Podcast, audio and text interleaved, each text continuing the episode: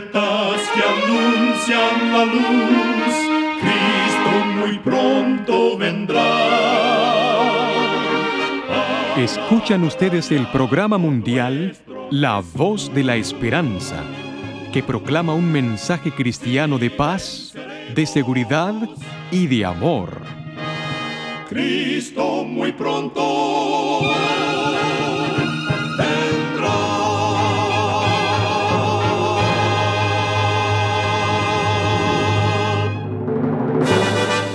Les extendemos un cariñoso saludo de parte de todo el equipo de La Voz de la Esperanza. Es un placer poder saludarles desde nuestros estudios en Los Ángeles, California. Hoy tenemos un programa lleno de bendiciones para usted que con mucho cariño y con la ayuda de Dios hemos preparado. Al finalizar nuestro programa, compartiremos con usted las diferentes maneras en que puede comunicarse con nosotros y así también ser parte de la voz de la esperanza. Comenzaremos nuestro programa con los consejos de salud de la nutricionista Nessie Pitao Grieve en el segmento Buena Salud. Su tema será la grasa abdominal. Todos los tejidos adiposos del cuerpo son iguales. Es mayormente la grasa que se encuentra en la cavidad abdominal, o sea, la grasa del vientre, la que causa problemas. Ese tejido adiposo o grasa crece alrededor de los órganos internos y está conectado a enfermedades metabólicas. Por esta razón, la medida de tu cintura es un marcador de salud más importante que los números que ves en la báscula o balanza. Para disminuir la grasa abdominal es primordial controlar las porciones de los alimentos, evitar los carbohidratos simples y las frituras y comer más frutas y vegetales, además de mantenerte activo con un buen programa de ejercicio físico. Recuerda, cuida tu salud y vivirás mucho mejor. Que Dios te bendiga. La voz de la esperanza al grito corazón alcanza herido y lo entrega a Dios. La voz de la esperanza te eleva el poder divino. Y ahora con ustedes, la voz de la esperanza en la palabra del pastor Omar Grieve. Su tema será Muerte Salvadora. Queridos amigos, leo en el libro de Isaías, capítulo 53 y versículo 5. Mas él herido fue por nuestras rebeliones, molido por nuestros pecados. El castigo de nuestra paz sobre él, y por su llaga fuimos nosotros curados. Durante la Primera Guerra Mundial, un grupo de soldados alemanes prisioneros de guerra fue deportado a Siberia, donde fueron sometidos a trabajos forzados en el interior de una pequeña y primitiva mina de carbón. Todas las mañanas los bajaban con una cuerda al pozo donde trabajaban. A la noche eran igualmente izados por una cuerda unida a una roldana. Durante el día, la cuerda permanecía arriba para evitar que huyeran. Llevaban una existencia desdichada. El trabajo era duro e insoportable. Exhaustos, anticipaban con alegría el anochecer, cuando serían llevados de nuevo a la superficie. Con gran expectación esperaban siempre el momento cuando alguien les enviaba la extremidad de la cuerda, mediante la cual eran transportados hacia arriba. Un día, sin embargo, la cuerda no descendió. Había estallado en el país una revolución.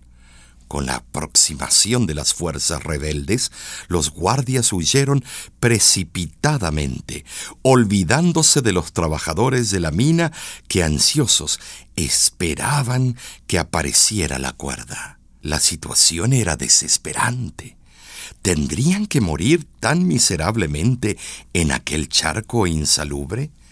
En efecto, esa hubiera sido su suerte si uno de sus compañeros gravemente enfermo no hubiera providencialmente quedado arriba en la barraca.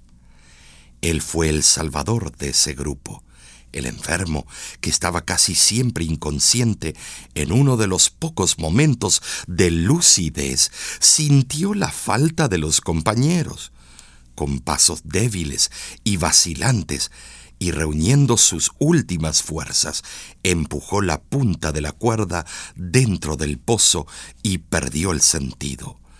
Cuando los soldados prisioneros, que habían estado tan cerca de la muerte, subieron a la superficie, encontraron caído junto al pozo a su Salvador.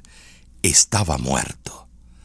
Como prisioneros de Satanás, nosotros estábamos retenidos sin esperanzas en las profundidades de nuestra propia angustia. Pero el Señor nos sacó del charco del lodo y en ese esfuerzo salvífico murió. Su cuerpo herido y quebrantado, sus manos y pies clavados y su costado traspasado fueron el alto precio que pagó para rescatarnos del abismo en que nos encontrábamos. El castigo de nuestra paz fue sobre él, y por su llaga fuimos nosotros curados. Cierta vez, un estudiante universitario se dirigió a Josh McDowell, ex ateo, y le preguntó, ¿por qué le es imposible refutar el cristianismo? El profesor respondió, por una sencilla razón, porque no puedo de algún modo negar una realidad histórica, la resurrección de Jesús. Las pruebas de la resurrección de Cristo son abundantes e inequívocas. Mencionemos solo tres argumentos básicos. Primero, Jesús anunció con antelación su muerte y resurrección. A los escribas y fariseos les dijo, como estuvo Jonás en el vientre del gran pez tres días y tres noches, así estará el Hijo del Hombre en el corazón de la tierra tres días y tres noches. Mateo capítulo 12 versículo 40. En otra oportunidad declaró que le era necesario padecer y ser muerto y resucitar al tercer día. Si Jesús no hubiese resucitado, estaríamos ante un impostor que pretendió ser Dios, pero no demostró poder para quebrar las cadenas de la muerte. En segundo lugar, afortunadamente, la tumba de Jesús fue encontrada vacía. Ahí reside la diferencia entre el cristianismo y los otros sistemas religiosos. El sepulcro de Mahoma en Arabia no está vacío. El sepulcro de Confucio en la legendaria China tampoco está vacío. Fragmentos del cuerpo de Buda están depositados en relicarios en diferentes lugares del Oriente. Pero la tumba de Jesús está vacía, no está aquí, pues ha resucitado, le dijo el ángel a María Magdalena. En tercer lugar, para los discípulos, la muerte de Jesús significó una tragedia innominable. En él habían centrado sus más suspiradas esperanzas. Ellos esperaban que Jesús asumiría el reino de Israel. Pero Jesús murió víctima del odio y sus más queridas expectativas se apagaron se sintieron dominados por una aplastante tristeza. La tragedia de la cruz los cubrió de luto e inseguridad. Se les abrió un vacío en el corazón. La perplejidad que los dominaba, sin embargo, tuvo corta duración.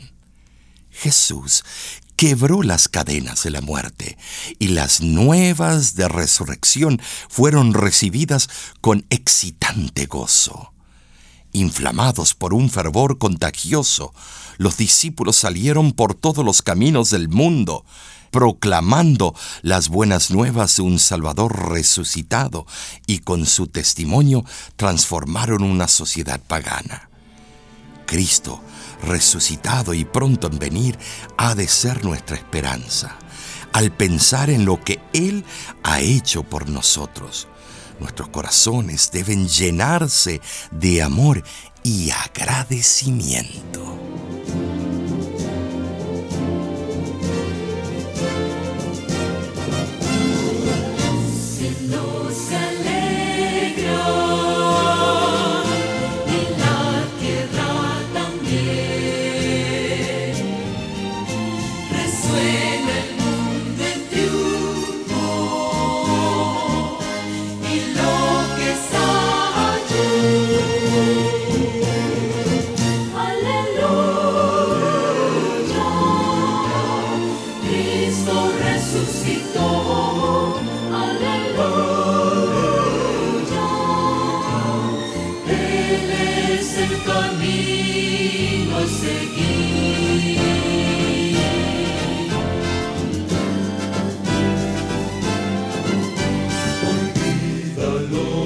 passado.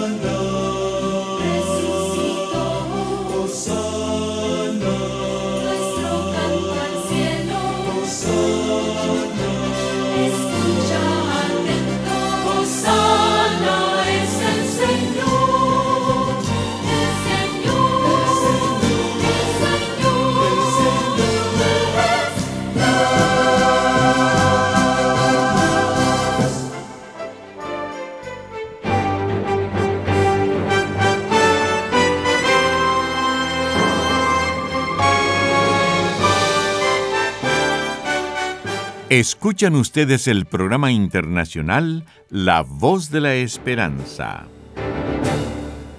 Muchas gracias por sintonizarnos el día de hoy. Esperamos que haya sido de bendición para su vida. En La Voz de la Esperanza sabemos la importancia de estudiar las Sagradas Escrituras, por eso contamos con diferentes cursos bíblicos completamente gratis para usted. Por más de 75 años, millones de personas han sido beneficiadas a través de nuestros cursos y esperamos que usted también lo sea. Si está interesado en conseguir nuestros cursos bíblicos por correspondencia para usted o un ser querido, contamos con tres diferentes cursos. Descubra Hogar Feliz y Tiempo Joven. Si se encuentra en Estados Unidos o Canadá, los puede solicitar y se los haremos llegar hasta su hogar en forma gratuita. Llámenos al 1-888 Tesoros, que es lo mismo que 1-888-837-67 67.